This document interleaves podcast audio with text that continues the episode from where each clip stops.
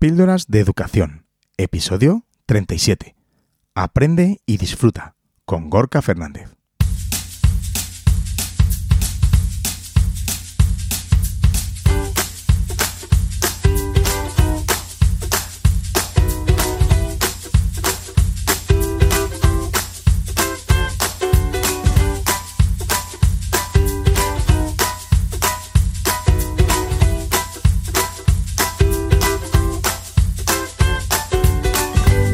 Estás escuchando Píldoras de Educación, un podcast sobre innovación y cambio educativo.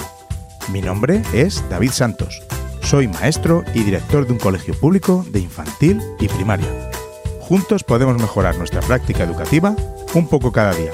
¿Me acompañas?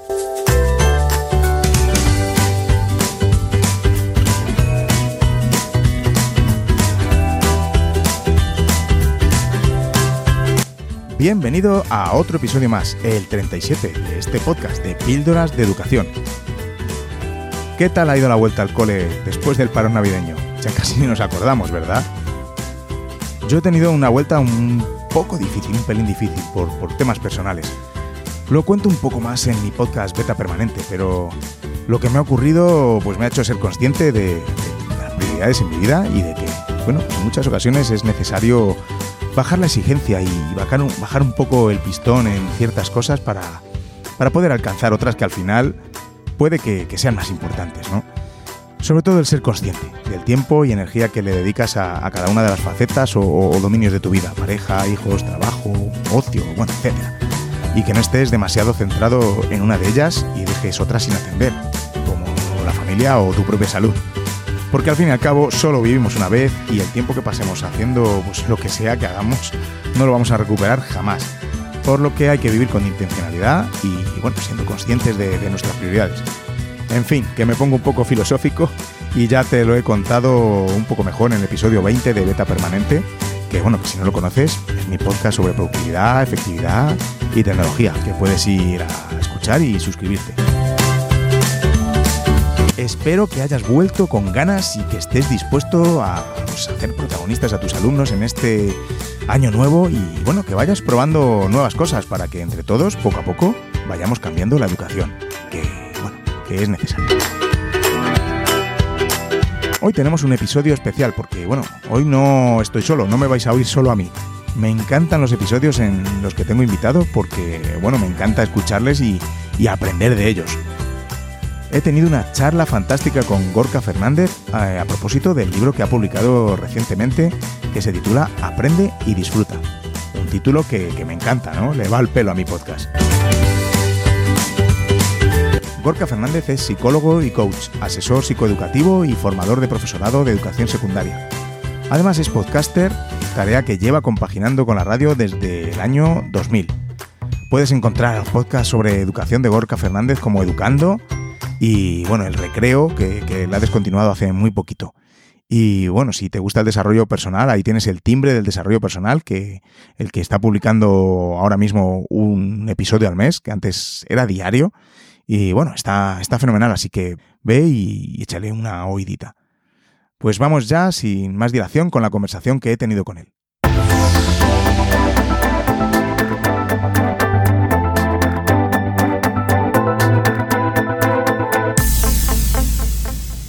Píldoras de Educación. Gorka, bienvenido a Píldoras de Educación. Primero, bueno, primero quería darte la, la enhorabuena por tu libro y bueno, gracias por, por venir aquí a compartirlo con, con los oyentes de, de, Píldoras de Educación.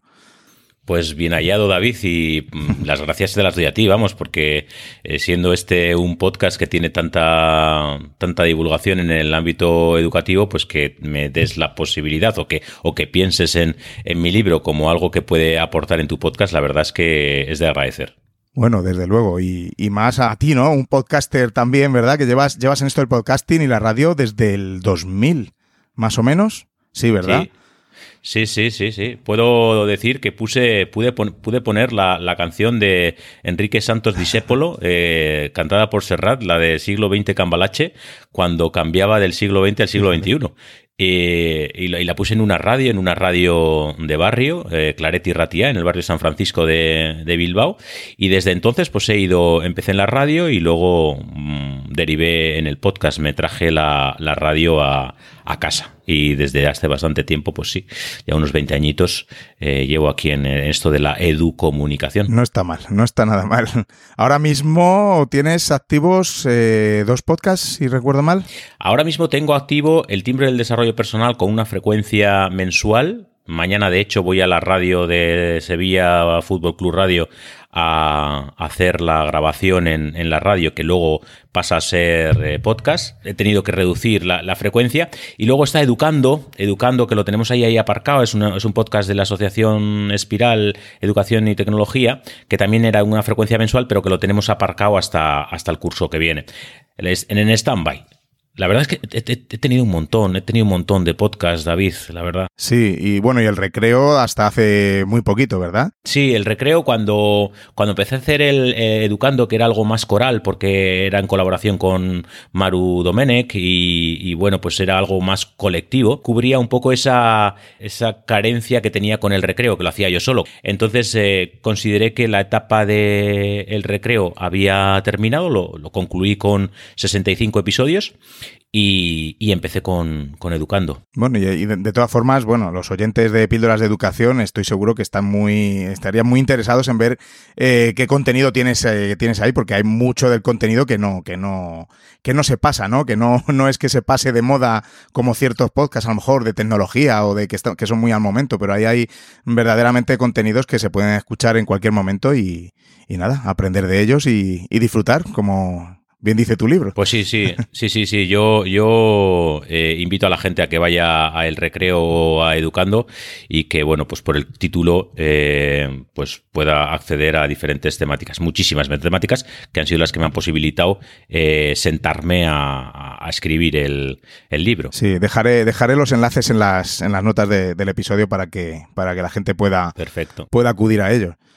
Bueno, pues aprende y disfruta tu libro eh, por el que estamos hoy aquí eh, conversando. ¿Cómo, ¿Cómo, surgió la idea de, Aprende y disfruta? Y, el título, sobre todo, que es un, título muy, muy sugerente, ¿no? Por lo menos para mí.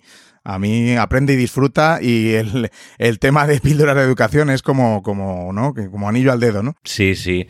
Bueno, pues eh, surge a raíz de, bueno, con la necesidad de trasladar eh, todas esas entrevistas o esas conversaciones, a mí me gusta llamarlo más conversaciones, eh, que he tenido con, un montón de gente, profesores, profesoras, eh, o sea, familia. Entonces quería, mm, de alguna manera, tener, hacer un ejercicio de, de, recopilación y de que aquello saliese a la luz y que quedase constancia del, del trabajo que había realizado durante bueno, si llevo 20 años haciendo podcast o, radio, llevo 10 años más o menos haciendo podcast sobre o programas de radio sobre educación. El resto fue, fue con otras temáticas, como el tema del Sáhara Occidental y demás. Entonces, pues bueno, me gustaba la idea de eh, pues cerrar ese ciclo de, 10 años eh, sentándome y, escribiendo. Eh, es un homenaje, el Aprende y Disfruta, a, a mis hijos, porque desde que, desde que han entrado en infantil, yo tengo la suerte de poder llevarlos a, clase, al colegio, y siempre que entran a clase les, les, digo a aprender y ellos me, y ella y él me responden y a disfrutar. Eh, porque creo, creo que la escuela tiene que ser aprendizaje, por supuesto, pero también tiene que ser disfrute. Sin, sin disfrute, digo yo, quiero decir, me da la sensación de que el aprendizaje no es tan tan vivencial, ¿no? Y ni tan duradero, ¿verdad? Ni tan duradero, eso es, ni tan duradero. Esa, esa experiencia de, disfrute y de. Entonces, pues bueno, y además, bueno, que es, triste, ¿no? A veces que, yo preguntaba a mi hijo eh, antes de hacer alguna presentación eh, ¿qué opinas de la escuela, no? ¿Qué te parece la escuela? Y me dice, ahí está, la escuela es un poco aburrida, ¿no? Y es un poco triste, ¿no? que, que vayan así, ¿no? Que vayan a, que vayan a pasar seis horas o siete horas de su día eh, y que sea aburrido. Sí, sí, la verdad es que sí. La verdad es que sí.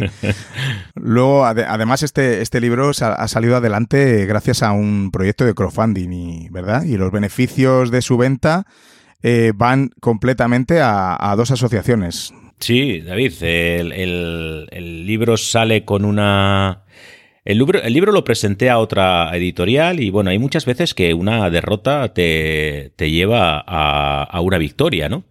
Porque yo presenté el libro en una editorial al uso en la que yo tenía un amigo que había publicado en esa, en esa editorial y me dio el contacto con el editor y, bueno, me dijeron que, que la temática no era, no era la, no, no, encajaba con su línea editorial, ¿no? Entonces, bueno, perfecto, pues nada, no, no, no tiramos por ahí y me quedé un poquito como bueno, pues eh, me han rechazado el libro, ¿no? Y, justo en esa semana en la que me rechazaron el libro, vi como un tuit de mi amigo José Antonio Jiménez, Jochimet, eh, comentaba que estaba intentando eh, publicar su libro a través de libros.com.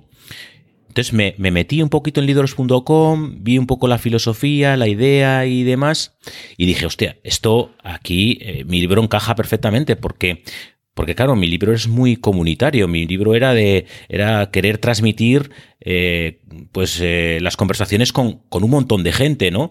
Y, era muy social, entonces encajaba muy bien con la idea del micromecenazgo y con la idea del crowdfunding. Empecé con el con libros.com y en diciembre montamos la campaña se consiguieron, eh, se, se, puso el límite para conseguir la campaña en 3.500, se consiguieron 4.400, o sea que se, se, consiguió de más.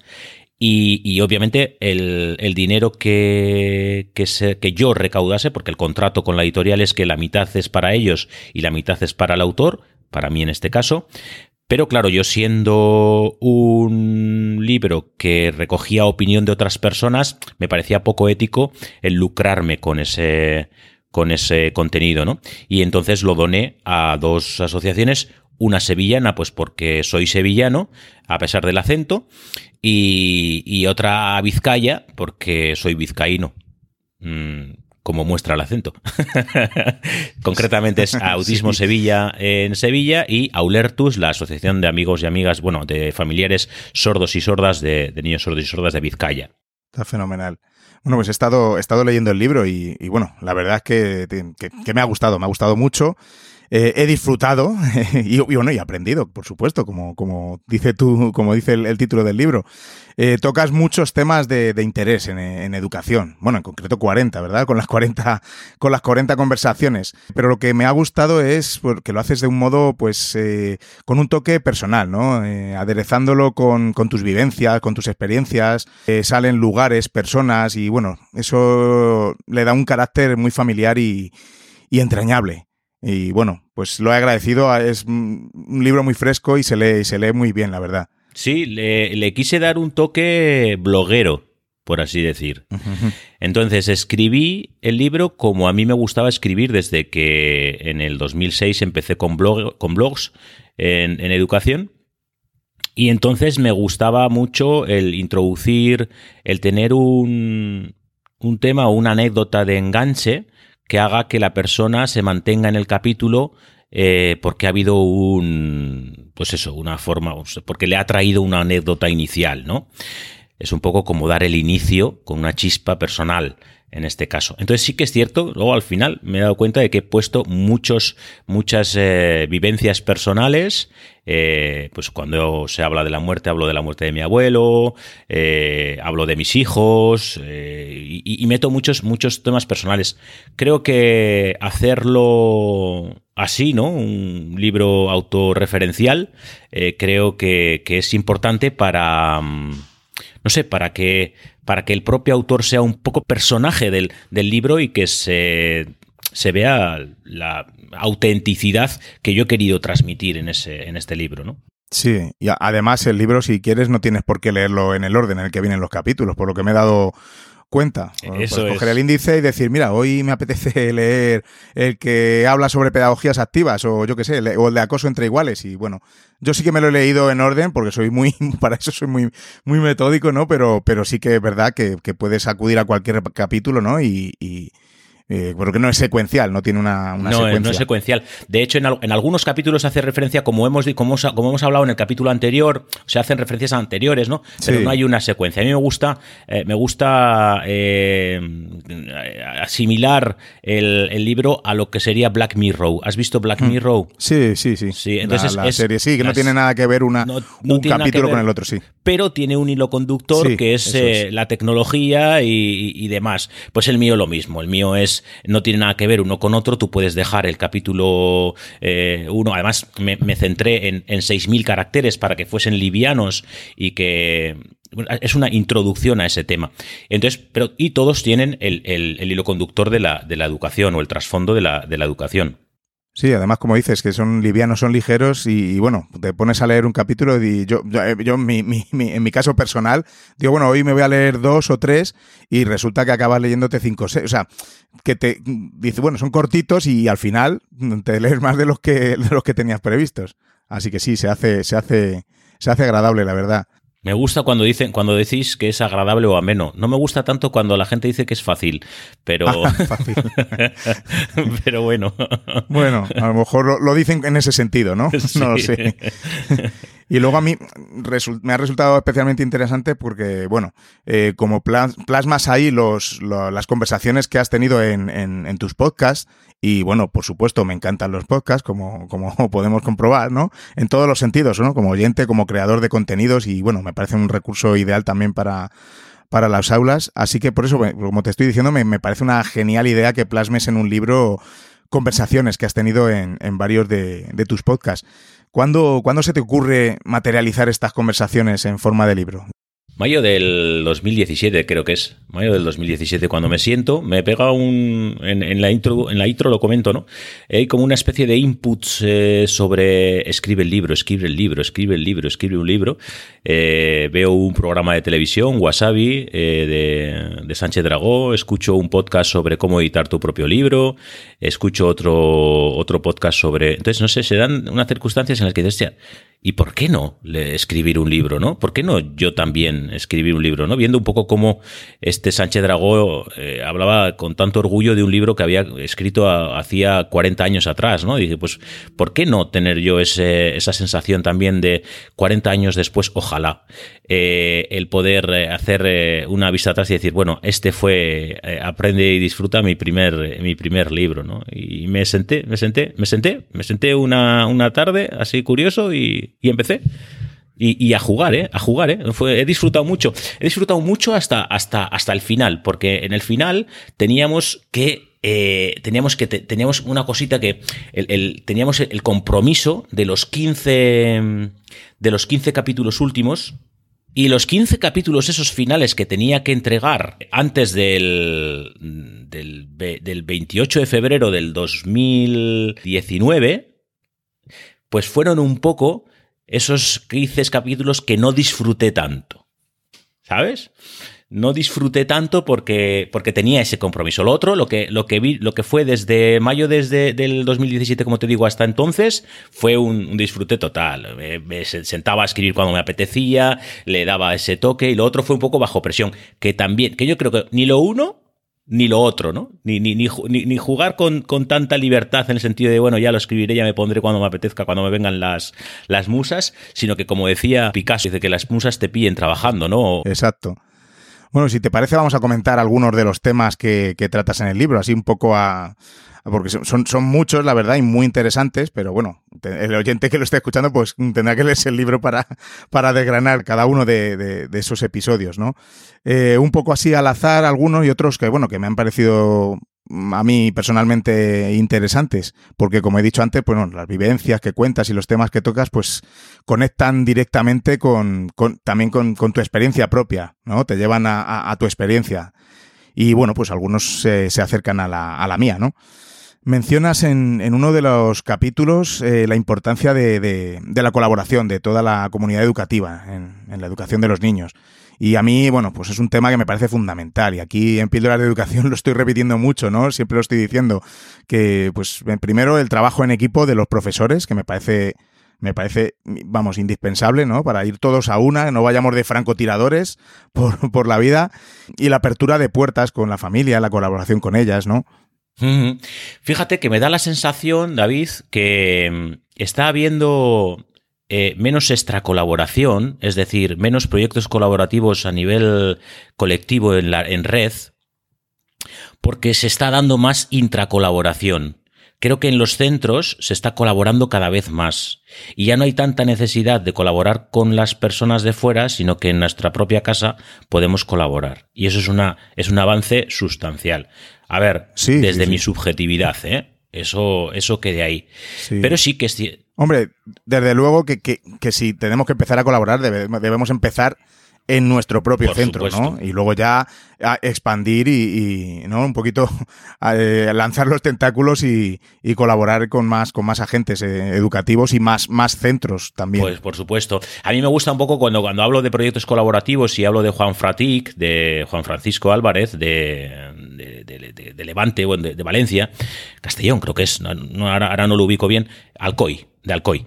Eh, cómo él recoge la necesidad que tiene eh, David Yekla de hacer un proyecto colaborativo y, él, que es profesor de, física y química, se lo le da la, posibilidad a su compañera en el centro de lengua para eh, ponerse en contacto con, David Yekla y hacer, y hacer eh, en este caso, el, el, proyecto colaborativo. Es decir, que esa distribución del juego, ¿no? Ese, ese colaborar, ese decir, bueno, pues mira, esto igual para mí no es, pero es para, para este otro. Ese, ese, ese distribuir juego, el colaborar, el hacer que, que esto sea pues una red, una, una, amplia red de colaboración, tanto intra, como decía, en el propio centro, como extra eh, en el fuera del centro, ¿no?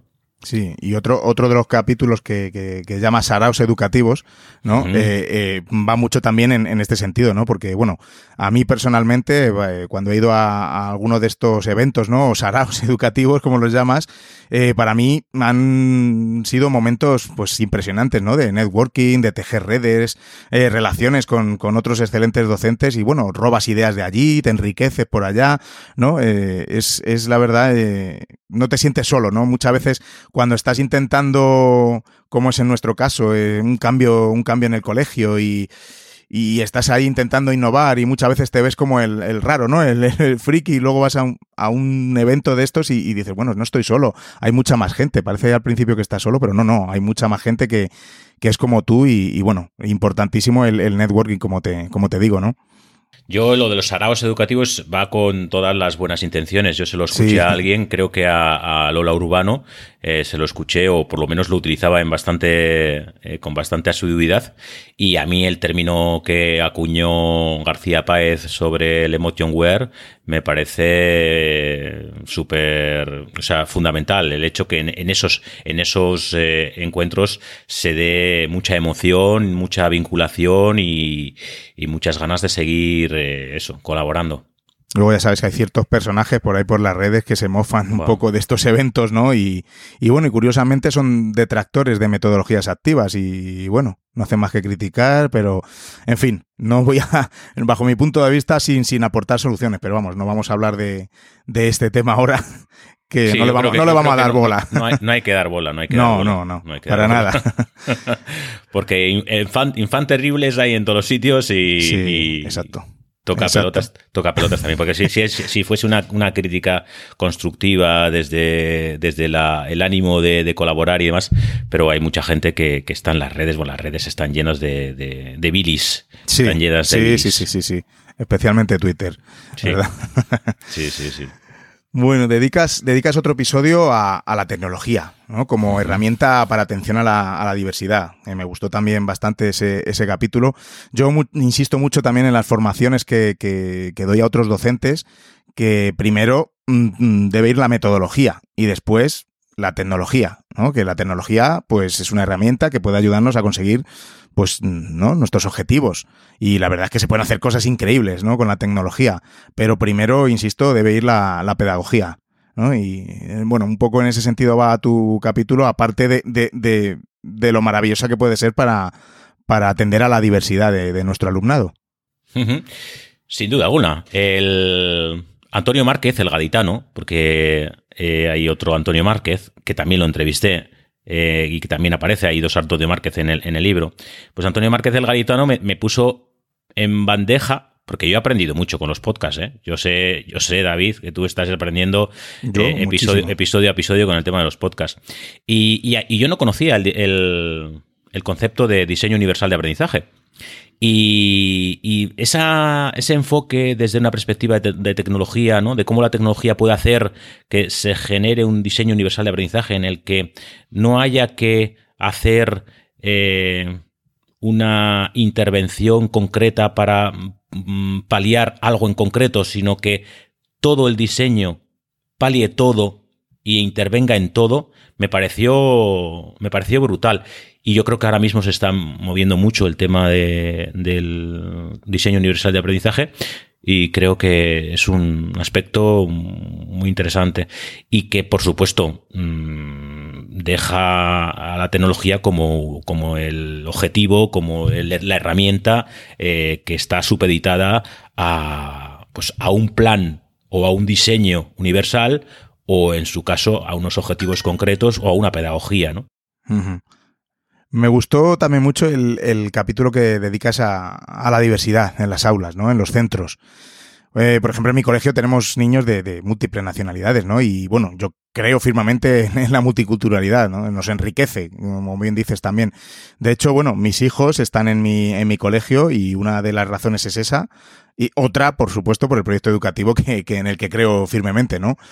Ese, pues es un episodio que también me ha, me ha gustado bastante, ¿no? El de la diversidad. Claro, fíjate, bueno, ese es uno de los inicios más que más me gustan de los inicios, de esas anécdotas eh, personales, como dirían los grandes eh, Buenafuente y Berto Romero Vivek Dotas. Eh, una de esas anécdotas personales, como fue una alumna gitana que tuve yo hace, hace tiempo y, bueno, ahí lo dejo, es el inicio, yo creo que es, que es, eh, es, muy, es muy interesante. Pero claro, fíjate, yo a veces he tenido conversaciones con gente con la que luego he visitado su centro. Es decir, no solamente me lo han contado, sino que lo he vivido. Y, y yo he visto lo que hace Miguel Rosa. No solamente me lo ha contado, no solamente me ha contado que tienen un mapa en el que marcan eh, los países, eh, el origen de los países de cada uno de los eh, alumnos del centro. Es que he entrado en ese centro y lo primero que he visto ha sido ese mapa con esos países marcados, ¿no? Y bueno, yo he visto el trabajo que hace, en, este caso, Miguel Rosa en una zona como Macarena, de aquí, de aquí de Sevilla. Yo estoy en la Algaba y me ha gustado mucho me ha gustado mucho cuando, cuando ese, esa persona con la que he conversado me ha llevado a su centro, o me ha llevado a su realidad, o me ha trasladado X cosa y me ha cuantificado, por así decir, el, el, hecho, ¿no? Y la diversidad es, es brutal, es, es, necesaria, es, es, que es es que es súper necesaria en el, en el, en el en un centro. Te da muchísimo juego. Además, bueno, es que es lo que tenemos y no, no, no, hay otra forma, ¿no? De, de, de, concebirlo. La uniformidad, el, ser todos iguales del mismo sitio, no, enriquece nada. La uniformidad, David, yo creo que en educación se da en ciertos centros eh, más privados que, que, públicos e incluso concertados. Sí, eso también, eso, ese es tema también largo, ¿verdad? Para tratar. Digo que incluso en los concertados también se da diversidad, ¿eh? No estoy diciendo que incluso en los concertados se da como los privados. No, pero sí, sí, sí, sí, sí, Te entiendo. Y en los públicos también hay lo, digo por, por experiencia también, depende de las zonas en las que te encuentres. Hay públicos que tienen menos diversidad y otros que, más. Pero bueno, eso como te digo, este es un tema que da para, para mucho, ¿verdad? Da para unos cuantos episodios de podcast, yo creo. Sí, sí, Bueno, hablando de, otros países, ¿no? Eh, hablas también de, eh, un capítulo que se llama Experiencia docente en Estados Unidos. Y bueno, también me ha llamado la atención porque yo, bueno, yo he estado de profesor visitante en Estados Unidos y bueno, me veo un poco reflejado en, lo que cuentas en el, en el capítulo. ¿Y es verdad lo que me, es verdad lo que me contaba Goyuri? Es verdad, es verdad, sí, sí. sí ¿no? Para mí, bueno, para mí fue una experiencia en la que aprendí muchísimo e incorporé mi, mi, para mi práctica pues muchas cosas que para adaptar a mi, a mi aula aquí en España. Pero como dices, pues no podemos copiar a pie juntillas lo que se hace, pues, ¿por qué no? Porque no, no, como por ejemplo, siempre estamos hablando de Finlandia, que con el maravilloso sistema educativo que tienen, pero bueno, pues habrá que coger las cosas que aquí podamos adaptar, ¿no? Y bueno, y podemos copiarnos de, de muchas, de muchas cosas. Y lo que me llamó también la atención fue lo de los, lo, de los exámenes, que, que, es cierto, los exámenes de nivel, end of grade creo que se llaman, y en los que los profesores se dedican exclusivamente a, a, prepararlo, a prepararlos y olvidándose de, de, todo lo demás. Y es así. Creo que cuando yo estuve, que fue por 2010, me parece que era en, en, quinto, en quinto de, de, de, primaria aquí, ¿no? Equivalente a quinto de primaria aquí cuando, cuando tenían esos exámenes. Y, y, bueno, ¿no crees que, por ejemplo, aquí en España puede pasar o está pasando lo mismo con, con las pruebas externas y, y bueno, y que, corramos el peligro de que nos olvidemos de, otras cosas importantes, ¿no? Más por, que, que, por el puro entrenamiento de, de unas pruebas, ¿no? Que cuyo contenido, bueno, puede ser cuestiona, cuestionable. Sin duda, se irá, se tiende más hacia la instrucción y no al, al aprendizaje, ¿no? Eh, cada vez, pues bueno, pues eso, el tener que preparar las pruebas PISA, el tener que preparar las pruebas de nivel en ese caso.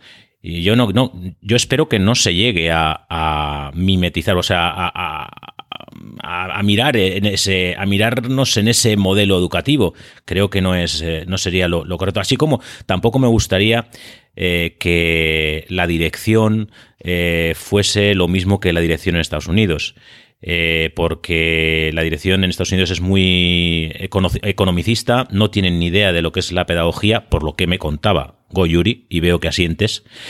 Sí, asiento.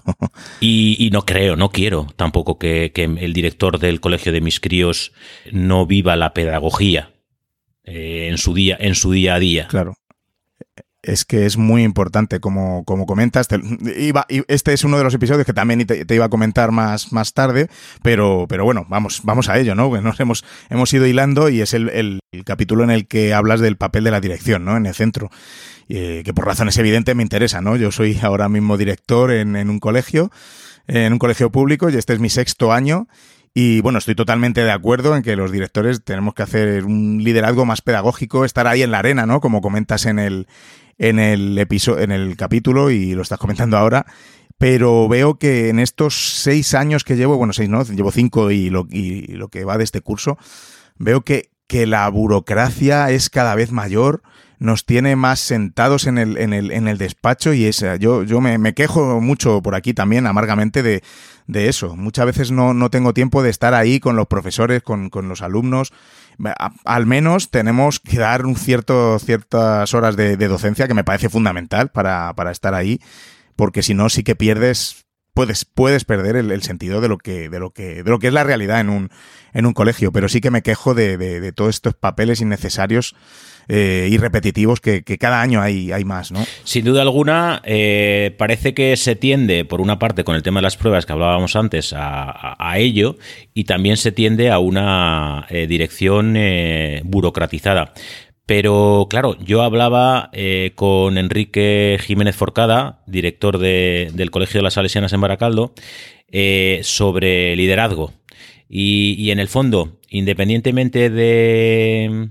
Independientemente del, del, del, contexto en el que te muevas, con más o menos burocracia, tienes que ejercer liderazgo. Y ejercer liderazgo tiene que ser un un liderazgo eh, transformacional un liderazgo de... Y por eso es importante, eh, David, llegar a la conclusión de que los directores y las directoras nacen y se hacen. Es decir, no todo el mundo vale para, para liderar.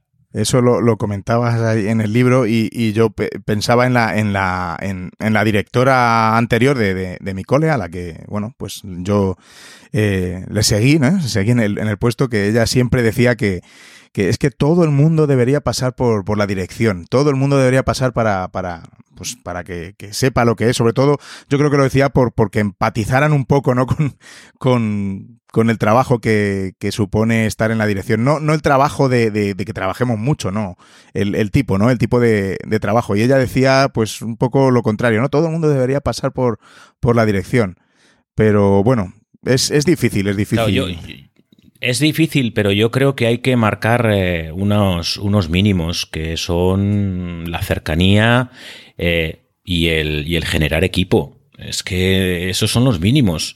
El, el, tener una cercanía con todo tu equipo docente y hacer equipo.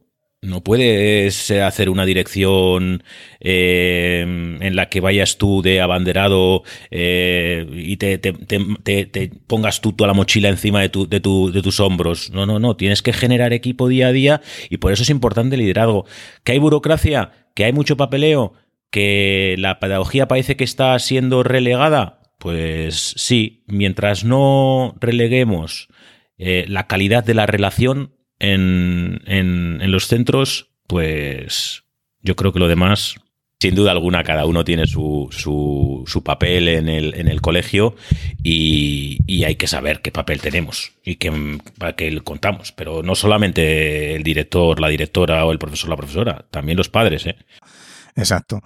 Bueno, vamos a hablar ahora un poquito de dos capítulos que en cierta manera para mí están un poco, un poco conectados, ¿no? Que es el de, en el que hablas de pedagogías activas y el de innovación en las escuelas, ¿no? Del mundo se llama. Eh, ya sabes que aquí en Píldoras de Educación pues trató de animar a, los docentes a, salir de su zona de confort y, usar las metodologías activas eh, para hacer más protagonistas, ¿no? A, a sus alumnos. Mm, ¿Qué significa para ti innovar en las aulas? Porque es que muchas veces decimos las metodologías que estamos usando, eh, por ejemplo, estamos haciendo proyectos, estamos eh, trabajando con aprendizaje basado en proyectos, que está genial, que yo apuesto por ello, pero bueno, eso no es nada, nada novedoso, ¿no? Nada nuevo. Llevamos, son muchos años los que, los que lleva esa metodología entre nosotros. Ah, respecto a pedagogías activas, hablo un poco de, de una experiencia de montar un, un centro. Eh, y me centro, me centro mucho en el, creo que en, el sueño, ¿no? En el sueño que esa, esa mujer tiene ahora mismo, no me acuerdo cómo se llama, mm, porque tampoco tengo el... Eh, y el, el cómo eh, esta mujer que era de Galicia va, construyendo su, su, su colegio eh, en base a una pedagogía Montessori, en base a la pedagogía Montessori. A mí me parece, o sea, me parece brutal el el impacto que puede tener eh, este tipo de pedagogías, sobre todo en, el colectivo de eh, necesidades educativas especiales. Yo creo que es que es clave las pedagogías activas. Eh, un, chaval normalizado, y pongámoslo entre comillas, porque no tiene necesidades educativas especiales, sin pedagogía activa, bueno, solamente puede, puede, puede aprovechar y puede avanzar y demás. Pero el avance que tiene una, e, este tipo de alumnado con este tipo de pedagogías es brutal. Por eso yo creo que habría que prescribir menos eh, medicamentos para la hiperactividad o como lo quieras llamar, lo que sea, y habría que más prescribir más pedagogías eh, activas. Y si fuésemos capaces de, no, no de construir un colegio en base a una, una metodología, pero si una persona pudiese incorporar la, la, esencia de muchas de esas pequeñas eh, pedagogías eh, activas, hace como una especie de metapedagogía activa, ¿no? Eh, construir esas herramientas que en el día a día, con la burocracia, con el fichismo, con el libro de texto, con lo que quiera que tenemos que tener porque nos lo obligan, porque es así, pero que sean herramientas que nos sirvan para poder intervenir y para poder hacer que se aprenda y que se disfrute en el aula, yo creo que es eh, vital. Y me preguntas respecto al tema de la innovación, ¿qué es innovar? Yo creo que innovar es ser creativo. Innovar no es utilizar las nuevas tecnologías. Innovar es ver qué es lo que tienes a tu disposición y en función de lo que tienes, con creatividad, crear cosas nuevas que innoven en tu día a día. Y bueno, pues como no podía ser de otra manera, mm, vamos a hablar del, del podcasting, ah, del capítulo de, podcasting, que, por supuesto a que dedicas un, episodio, ¿no? Un capítulo en el, en el libro. Y bueno, coincido contigo también en que, bueno, que tenemos que diferenciar entre los podcasts sobre educación, como, como es este, este eso es, este. y los podcasts en educación, ¿no? Eh, ¿Qué beneficios ves tú en introducir los podcasts en las aulas? Múltiples, son muchísimos, ¿verdad? yo lo he visto con mi hija, ¿eh? Mi hija cuando se planta delante de un, de un micrófono, eh, lo que hace es eh, parar y, estar locutando, expresándose, controlando su, su dicción y, avanza O sea, yo, yo he visto el, avance de mi hija y lo vi en los alumnos de Víctor Cuevas cuando estuve en Madrid, eh, que hicieron un, proyecto, y lo comento en el libro, eh, un proyecto sobre podcast eh, en el aula. Es brutal. la competencia lingüística, el aprender a aprender, a o sea, es brutal. Eh, yo, afortunadamente, en el colegio en el que están mi, hijo y mi hija, eh, se pusieron en contacto conmigo porque, bueno, porque yo hacía podcast y ellos querían hacer para un PKI, un programa de enriquecimiento para altas capacidades, querían hacer eh, esto. Y lo están haciendo. Y lo están. Pero es que no solamente están haciendo no, solamente están permitiendo que estos chavales con altas capacidades tengan un enriquecimiento en su, en su, en su día a día, en el, aula, sino que están haciendo que se expresen mucho mejor, están haciendo que la comunidad educativa se entere de qué es lo que se hace, porque lo publicitan a través de los WhatsApp y demás, lo ponen en iVoox y, y, tú puedes escuchar el podcast. Y joder, es que el podcast en el aula no solamente es bueno para los alumnos, es bueno para toda la comunidad educativa, porque lo que hace es sacar el aula a, fuera de los muros de la, escuela.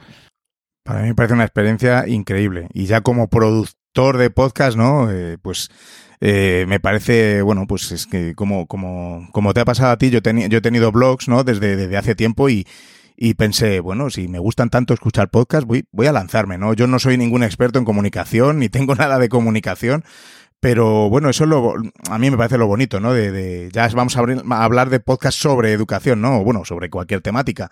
Que, bueno, pues tienes algo que decir, tienes un tema y, bueno, siempre hay alguien que te, al que le interesa, ¿no? Eh, y siempre tienes ahí tus oyentes que, bueno, pues, pues, yo he visto, por ejemplo, como este ha ido creciendo poco a poco y, bueno, y simplemente, pues, hablo de mis, de mis cosas aquí y, y lo lanzo y, y tengo, pues la verdad es que estoy ahora muy contento, ¿no? Y, y bueno, ya veo que tú también tienes, tienes muchísima experiencia, ¿no? Y eh, qué significa, qué ha significado para ti esto de la, las conversaciones, la, el producir podcast. Bueno, es un aprendizaje brutal.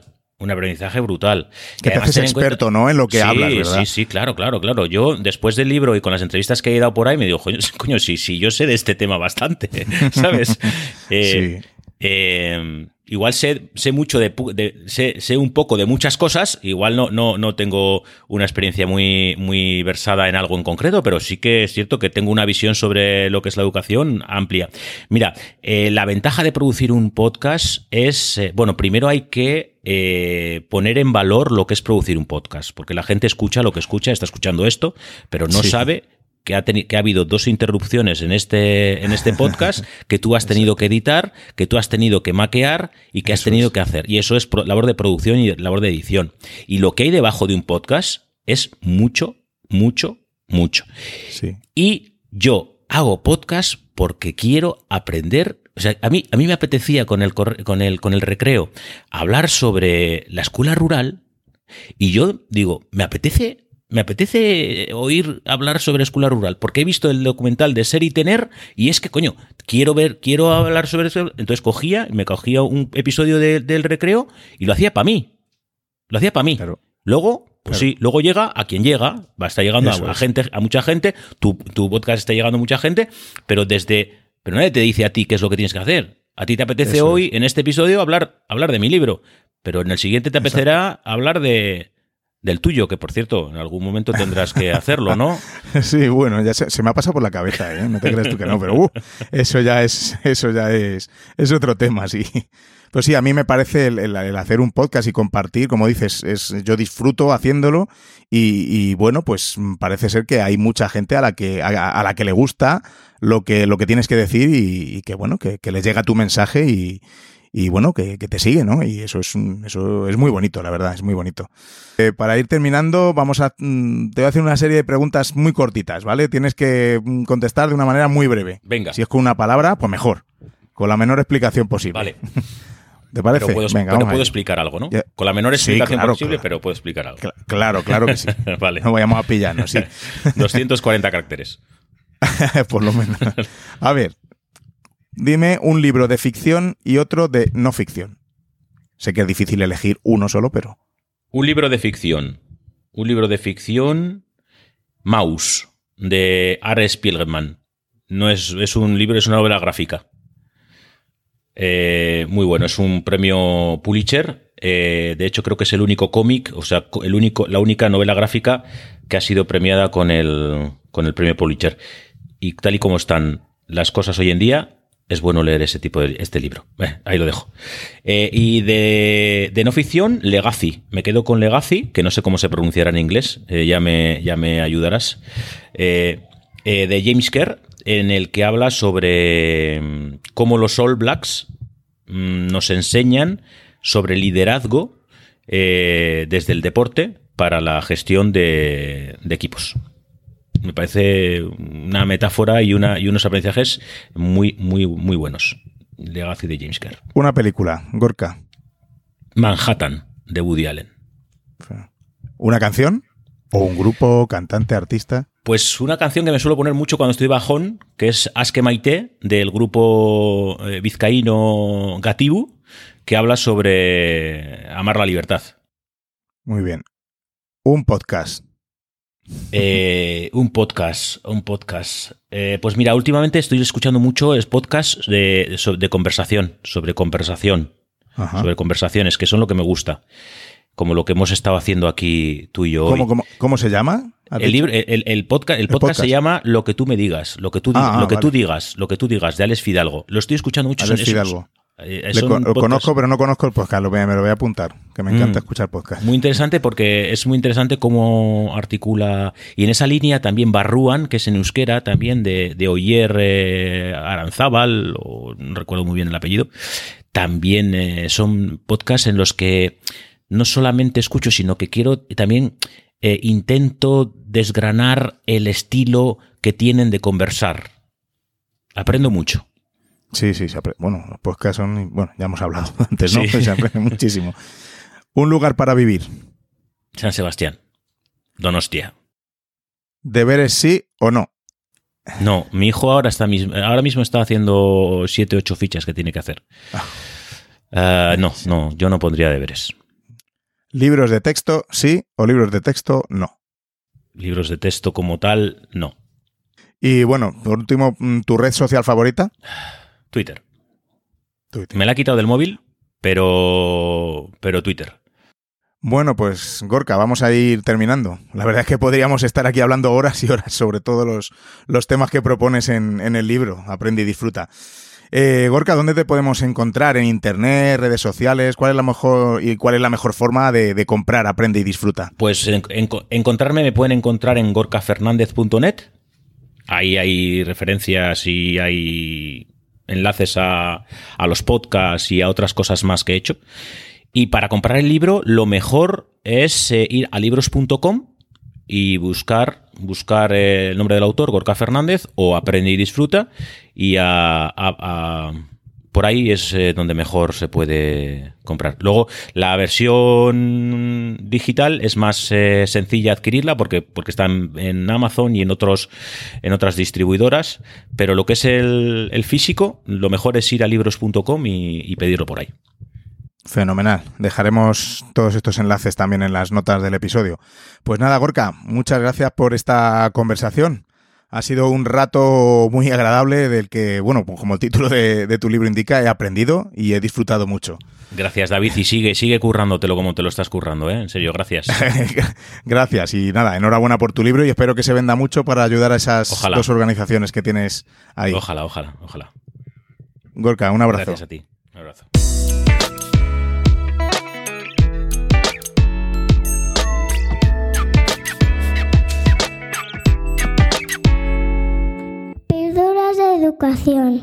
Bueno, genial la conversación con Gorka. Pasé un rato súper agradable hablando de, algunos de los capítulos del libro. Como he dicho antes, te recomiendo que, lo leas porque cada uno de los episodios tiene una pequeña historia y es un tema candente en educación que seguro que te va a interesar. Me gustaría antes de terminar leer los últimos comentarios y valoraciones que, que me habéis hecho. La primera en Apple Podcast se titula Gracias por tu tiempo. Gracias David por tus podcasts, me hizo mucha ilusión escuchar que habías estado en Just Edu 2. Me hubiera encantado saludarte. Un abrazo de Guille, el maño del equipo de Just Keynote. Pues muchas gracias, Guille, por tu reseña y valoración de 5 estrellas. Y bueno, enhorabuena por ese pedazo de proyecto que tenéis, que es Just Keynote, eh, que me encanta. Ángel me dice, arroba ángelprofe, eh, podcast recomendadísimo, imprescindible, valioso e inspirador. Llevo unos meses escuchándolo y se despierta mi creatividad. Pone la mente en un estado de nacimiento continuo de ideas. Eh, muchas gracias, Ángel. Me alegro muchísimo que, que, que despierten ti la creatividad. A mí eso ya me, me, me llena muchísimo, de verdad. Gracias de corazón.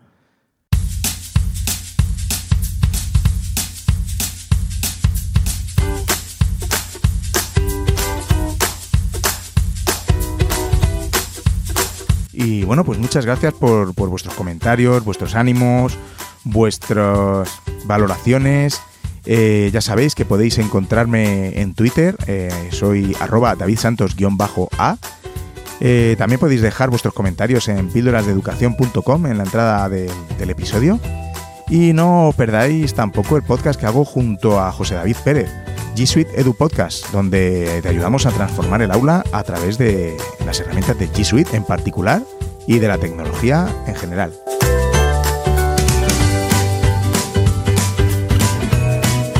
Así que bueno, pues así de esta manera llegamos al final de un episodio más de Píldoras de Educación. Espero que te haya sido de utilidad y bueno, nos oímos en el siguiente episodio.